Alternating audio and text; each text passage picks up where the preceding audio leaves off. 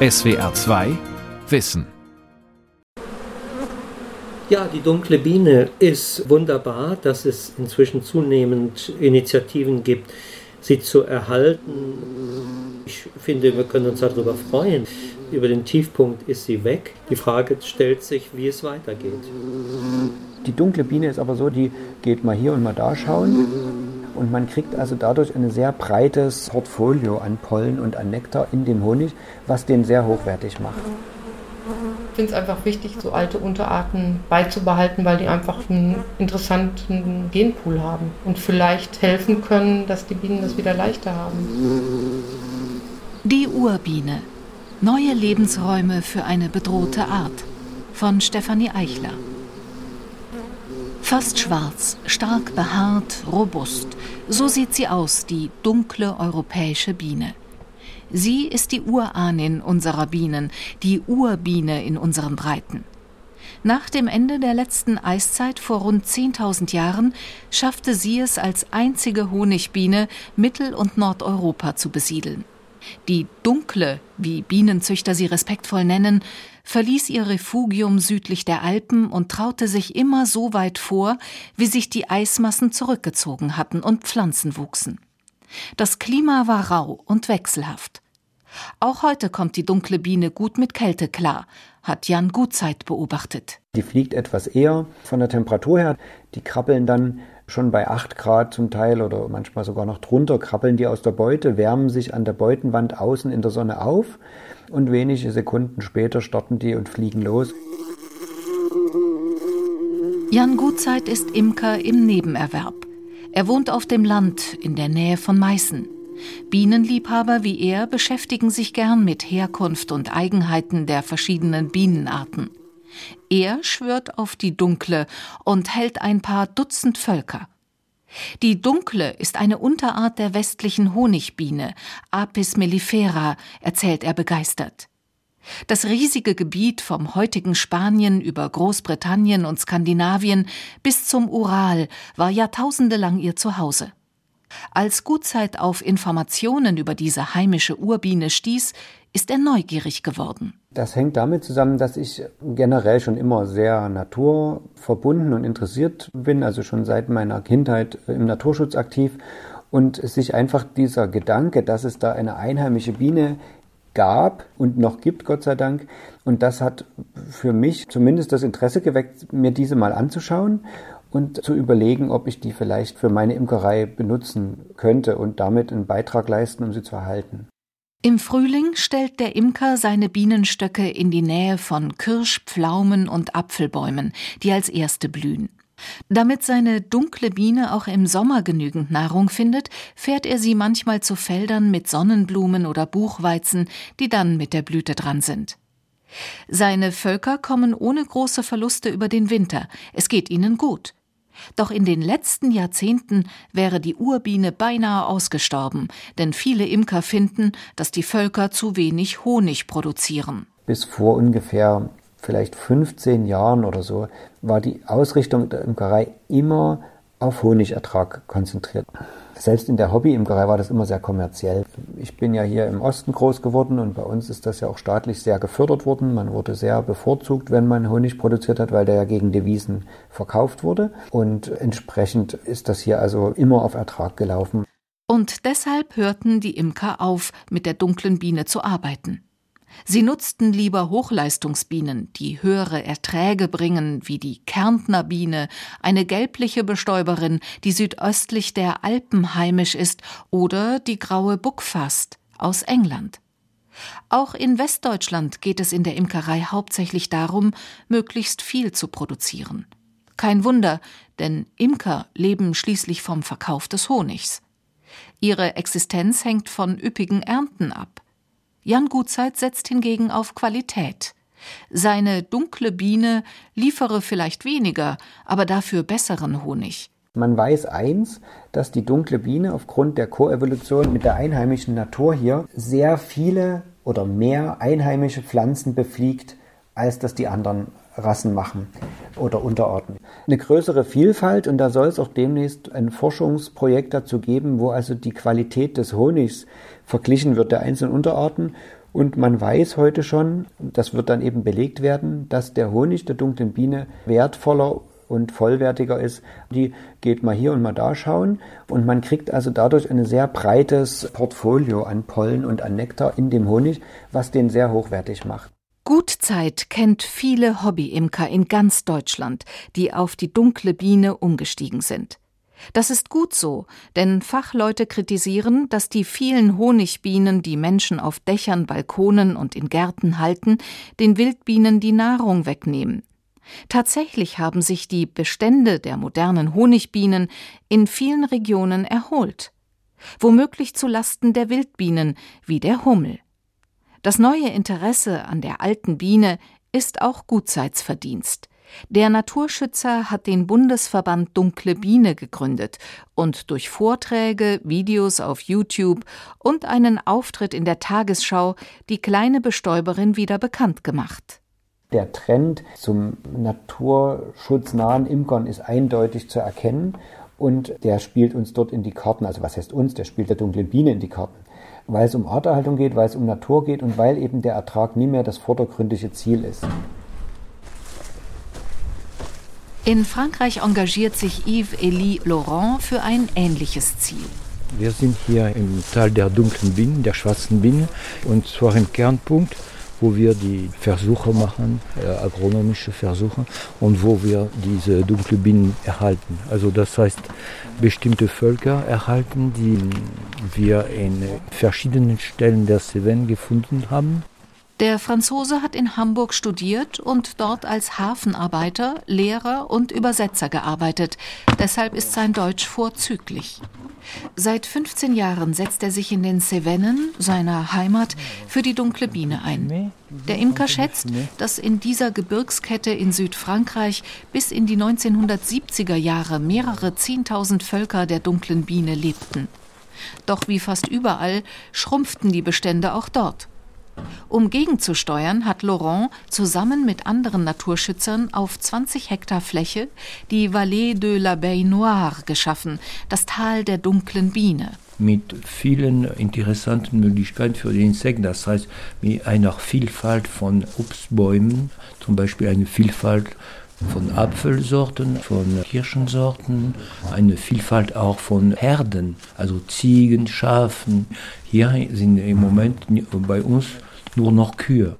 In dem Tal hat eine Gruppe von Bienenliebhaberinnen und Liebhabern deshalb in Handarbeit Büsche beschnitten, damit Blütenpflanzen besser wachsen, alte Obstsorten angepflanzt, die so widerstandsfähig sind, dass sie ohne Pestizide gedeihen, Kastanien aufgepfropft und Buchweizen gesät.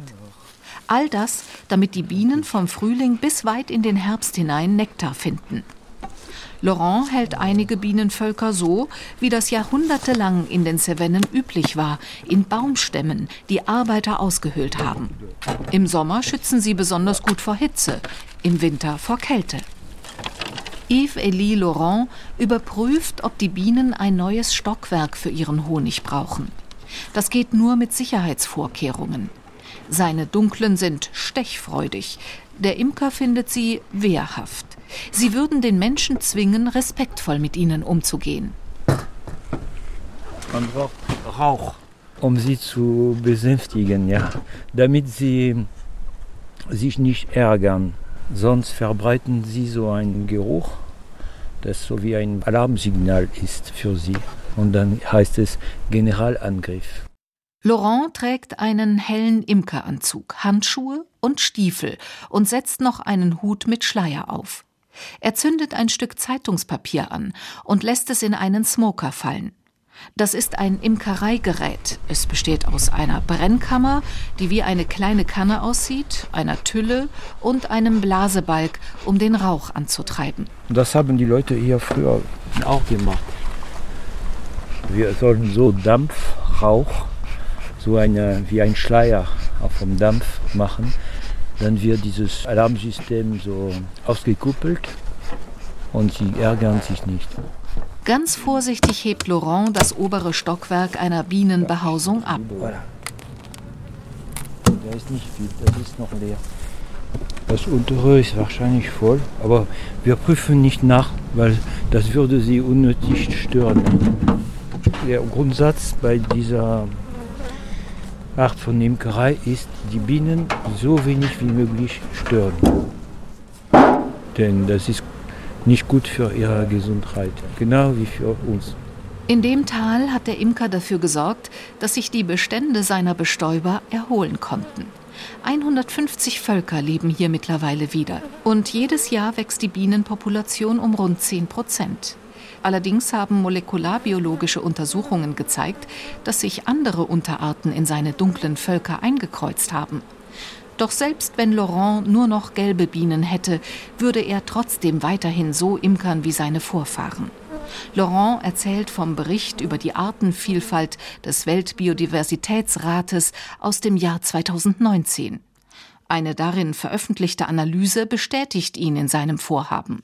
Das ist eine wissenschaftliche Arbeit, das den Regierungen helfen sollte, bessere Entscheidungen zu treffen für die Umwelt. Und sie haben zum Beispiel unsere Arbeit zitiert und auch von solchen wie, Leuten wie wir, die nicht nur auf materieller Ebene arbeiten, aber mit Kulturgut.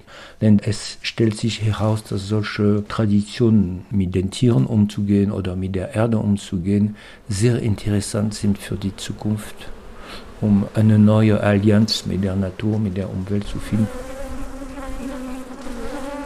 Trotz solcher Initiativen in Frankreich und Deutschland ist die dunkle Biene weiterhin vom Aussterben bedroht. Doch auch die Hochleistungsbienen wie die Kärntner oder die Buckfast sind geschwächt. Es gibt heute zwar wieder mehr Völker als noch vor zehn Jahren, aber längst nicht so viele wie vor 40 Jahren. Ein Grund dafür ist der Verlust der Lebensräume, sagt der Berliner Imkermeister Thomas Radetzky. Heute sind wir ja mit Landschaften konfrontiert, wo, soweit das Auge reicht, nur eine Pflanze ist, äh, ein Mais oder ein Weizen oder Gerste und so weiter. Und das ist eigentlich Industriegebiet. Das kann man sich mal klar machen, dass da, was früher Landschaft war, zum Industriegebiet geworden ist. Und wenn man da Bestäubung haben will, zum Beispiel für einen Raps, den man dann auf solcher Fläche anbaut, dann müssen die Bienen mit dem Lastwagen gebracht werden. Wenn zwischen April und Juli vier Wochen lang der Raps blüht, leuchten die Felder gelb. Die Bienen finden dann zwar reichlich Nahrung, sie ist aber einseitig und zeitlich begrenzt. Damit es Bestäubern gut geht, benötigen sie von Frühling bis Herbst ein vielfältiges Angebot an Pflanzen, zum Beispiel Wiesenglocken, Korn oder Ringelblumen, die an Hecken wachsen, an Weg- oder Feldrändern. Doch die sind aus der Agrarlandschaft verschwunden. Eine insektenfreundlichere Umgebung bietet die Schwäbische Alb mit ihren vielen Schutzgebieten. Auf fast 1000 Meter Höhe hat Thomas Radetzky vor 25 Jahren mit der dunklen Biene gearbeitet. Damals war sie in Deutschland so selten geworden, dass er sie vom Engadin in der Schweiz einführen musste. Inzwischen engagiert sich der Imker für den Schutz aller Bienen. Deswegen hat er die Aurelia Stiftung gegründet, mit der er nach Berlin gezogen ist. Weil immer deutlicher wurde, dass wir eine unabhängige Anwältin der Biene hier im politischen Berlin brauchen. Die Musik, die spielt hier und ich finde, es sollten die Bienen mitsummen und manchmal auch tüchtig stechen. Besonders schlecht geht es den Wildbienen, zu denen früher auch die dunkle Biene gehörte, als sie noch nicht auf die Fürsorge von Menschen wie Yves Elie Laurent oder Jan Gutzeit angewiesen war. Von rund 550 verschiedenen Wildbienenarten, die es in Deutschland gibt, sind 350 Arten bedroht. Fachleute haben gezeigt, dass chemisch-synthetische Pflanzenschutzmittel, darunter viele Neonicotinoide, kurz Neonics, den Bienen zu schaffen machen. Sie fehlen auf den Äckern. Mehr als 75 Prozent der Pflanzenarten, die auf unseren Tellern landen, sind auf Bestäubung durch Bienen oder andere Insekten angewiesen. Fachleute vom Weltbiodiversitätsrat haben errechnet, dass der Wert des globalen Ernteertrags, der durch den Rückgang der Bestäuber in Gefahr ist, rund 210 bis 515 Milliarden Euro pro Jahr beträgt. Radetzky fordert deshalb, dass die Neonics und andere Gifte strenger geprüft werden. Seine Bundestagspetition Pestizidkontrolle haben 70.000 Menschen unterschrieben. Im Juni 2021 hat der Bundestag der Petition stattgegeben und sie nach Brüssel weitergeleitet.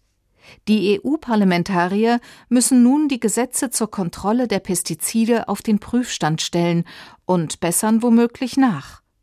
Doch Radetzky findet, dass sich auch der Bund mehr für Bienen engagieren könnte. Gerade die ehemalige Agrarministerin Julia Klöckner betonte oft, wie wichtig der Bienenschutz sei. Ihrer Feststellung ließ sie aber kaum Taten folgen. In ihrer Antrittsrede im März 2018 sagte sie Naturschutz und Landwirtschaft. Keine Gegensätze und schauen wir uns konkret das Thema Bienen an. Klein, aber ganz groß, systemrelevant. Und wenn unsere Wissenschaftler mir sagen, dass die Neonics, ich äh, kürze es jetzt ab, dass sie zu Bienensterben führen, ja, ich werde gemeinsam mit der Landwirtschaft und mit den europäischen Partnern eine Lösung finden. Was für Bienen schädlich ist, muss weg vom Markt, sonst sind irgendwann alle anderen weg vom Markt. Im Februar 2021 hat das Bundeskabinett ein Insektenschutzpaket verabschiedet. Ab 2024 soll der Einsatz des umweltschädlichen Unkrautvernichters Glyphosat verboten sein. Außerdem dürfen in Schutzgebieten Pestizide nur noch eingeschränkt eingesetzt werden. Radetzky geht das nicht weit genug. Die Politik ist nicht entschieden. Wir haben ja noch nicht mal erreicht, dass in Naturschutzgebieten der Einsatz von Pestiziden grundsätzlich verboten wird. In Bayern hatten Artenschützer mehr Erfolg.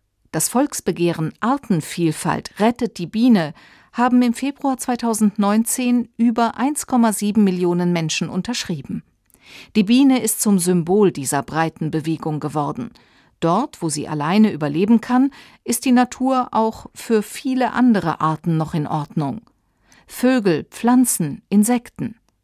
Deshalb sollen in Bayern nun wieder Lebensräume hergestellt werden. Auf der Grundlage des Volksbegehrens wurde das Naturschutzgesetz Bayern neu geschrieben. Vor knapp drei Jahren trat es in Kraft. Norbert Schäffer, Bienenfreund und Vorsitzender des Landesbunds für Vogelschutz. Das Wichtigste ist das Ziel, dass 15 Prozent der Fläche für einen Biotopverbund zur Verfügung gestellt werden. Im Moment haben wir ja 8 bis 9 Prozent. Wir haben also 6 Prozent der Agrarlandschaft insgesamt, die im Prinzip aus einer Produktion genommen werden für diesen Biotopverbund. Das ist mit Abstand wohl der wichtigste Faktor. Quer durch Bayern soll es bis 2030 wieder viel mehr Hecken, Streuobst und Feuchtwiesen geben. Beschlossen ist, dass diese Lebensräume für Honig und Wildbienen und andere Arten miteinander verbunden sind und durch das ganze Land führen. Aber wenn Sie jetzt durchs Donautal fahren und Sie sehen Hunderte von Hektar am Stück Mais oder Zuckerrüben, das kann es dann nicht mehr geben, weil da kann nichts wandern, da ist kein funktioneller Biotopverbund da und der muss dann dort installiert werden. Man kann also nicht sagen, dass diese 15 Prozent, naja, die legen wir irgendwie in die Alpen, da wird eh wenig produziert, das passt dann schon. Schäffer findet, Bauern, die die Artenvielfalt fördern, sollten großzügig belohnt werden. Er und seine Mitstreiter prüfen, ob Bayern das Volksbegehren auch umsetzt zum Beispiel beim Thema Gewässerrandstreifen. Um Bäche und Teiche muss es nun fünf Meter breite Pufferflächen geben. Sie filtern Dünger und Pflanzenschutzmittel aus den angrenzenden Feldern und tragen somit zum Schutz von Insekten bei, die rund um die Gewässer leben. Die Hochschule Nürtingen, die Wissenschaftlerinnen und Wissenschaftler, die das für uns machen, die schauen sich zunächst mal an, werden tatsächlich diese fünf Meter umgesetzt? Sind diese fünf Meter jetzt Grünland darf es noch sein, es darf noch Wiese sein, aber es darf nicht mehr gepflügt werden. Sind übrigens insgesamt in Bayern fast 100.000 Kilometer Gewässerränder. Also das sind schon, denke ich, beeindruckende Größenordnungen. Der bayerische Ministerpräsident Markus Söder, der das Volksbegehren medientauglich unterstützt hat, könnte sich mehr ins Zeug legen, kritisieren die Umweltschützer. Außerdem beobachten sie, dass die Lobby für flächenunabhängige Massentierhaltung versucht, die Reformen zu verhindern. Trotz dieser Schwierigkeiten. Durch Bayern ist ein Ruck gegangen, und der hat auch andere Bundesländer erreicht. In Baden-Württemberg wurde im September 2019 ein ganz ähnliches Volksbegehren für die Biene gestartet. In Baden-Württemberg ist man ja dann punktuell sogar über Bayern hinausgegangen und hat jetzt zum Ziel zum Beispiel 40 Prozent Biolandwirtschaft. In Bayern haben wir 30 Prozent. Also das ist schon sehr, sehr ambitioniert.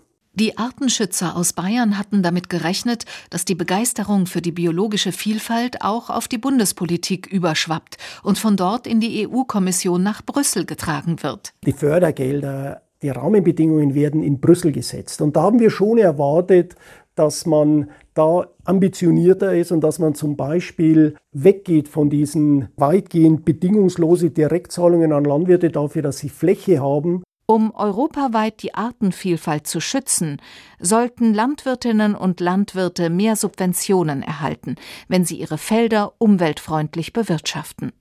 Ein weiterer wichtiger Baustein wäre ein Biotopverbund durch die ganze EU, findet Schäffer. Wir brauchen in Europa mindestens 10 Prozent landwirtschaftliche Fläche, die nicht genutzt wird, wo Tiere und Pflanzen sich zurückziehen können und von dort wieder ausbreiten können. Und die Forderung, die hat Ministerin Klöckner nicht mit unterstützt, da haben wir deutlich mehr erwartet. Die Biene kann jede Unterstützung gebrauchen. Denn neben der modernen Landwirtschaft mit Monokulturen und Insektengiften lauert noch eine ganz andere Gefahr auf sie. Die Milbe Varroa destructor. Sie hat sich zum Ende des letzten Jahrhunderts weltweit verbreitet. Während sie den Bienen in ihren Herkunftsländern in Südostasien kaum zu schaffen macht, schwächt sie das Immunsystem der Dunklen, der Kärntner oder der Buckfastbienen so sehr, dass sie den Winter oft nicht überleben. Die Milbe infiziert auch Bienenlarven und stört ihre Entwicklung. Rund um den Globus müssen Imkerinnen und Imker ihre Bienen gegen den Schädling behandeln. Bio-Imker wie Jan Gutzeit nutzen natürliche Mittel, doch er hat beobachtet, dass die medikamentöse Behandlung dieser Milbenplage auf Dauer erfolglos ist, weil man muss mit den Resistenzen rechnen und ständig die Dosierung erhöhen und das ist also ein Wettrüsten mit der Natur, was wir verlieren. Um auf Medikamente zu verzichten oder weniger zu geben, versuchen Züchter robuste Bienen zu ziehen, Bestäuber mit Varroa-Toleranzen, wie es in der Fachsprache heißt. Dabei befruchten sie die Königinnen mit dem Sperma von Drohnen, die ein ausgeprägtes Hygieneverhalten zeigen. Diese Drohnen putzen die Brutnester der Bienenmaden aus. Denn ausgerechnet dort nisten sich die Milben zur Vermehrung ein. Und zwar ist es so, dass man festgestellt hat, dass es Bienen gibt, die spüren können, ob in einer schon verdeckelten Brutzelle eine Milbe eingeschlossen ist, die sich vermehren will. Und wenn die das feststellen, dann beißen die den Zelldeckel wieder auf dieser Made, ziehen die Made raus, opfern also ihr Kind, vernichten dann aber auch die Möglichkeit, dass sich diese Milbe vermehrt in dieser Zelle und unterbrechen damit diesen Entwicklungsmodus. Beobachtungen von Imkern weisen darauf hin, dass der Putztrieb bei der dunklen Biene stärker ausgeprägt ist als bei der Buckfast oder der Kärntner. Gutzeit erklärt sich das so. Das Hygieneverhalten der Bienen ist ein Merkmal, das erst seit wenigen Jahren bei der Züchtung berücksichtigt wird. Stattdessen zählte bei der Züchtung heller Bienen lange Jahre hauptsächlich, dass sie hohe Erträge bringen und sanftmütig sind. Es könnte sein, dass sich der Putztrieb dabei zurückgebildet hat. Anders bei der dunklen Biene, bei der nur wenig Züchtung stattfand. Tatsächlich berichten Imker immer wieder von dunklen Bienen, die in abgelegenen Gegenden ohne Medikamente mit der Varroamilbe klarkommen.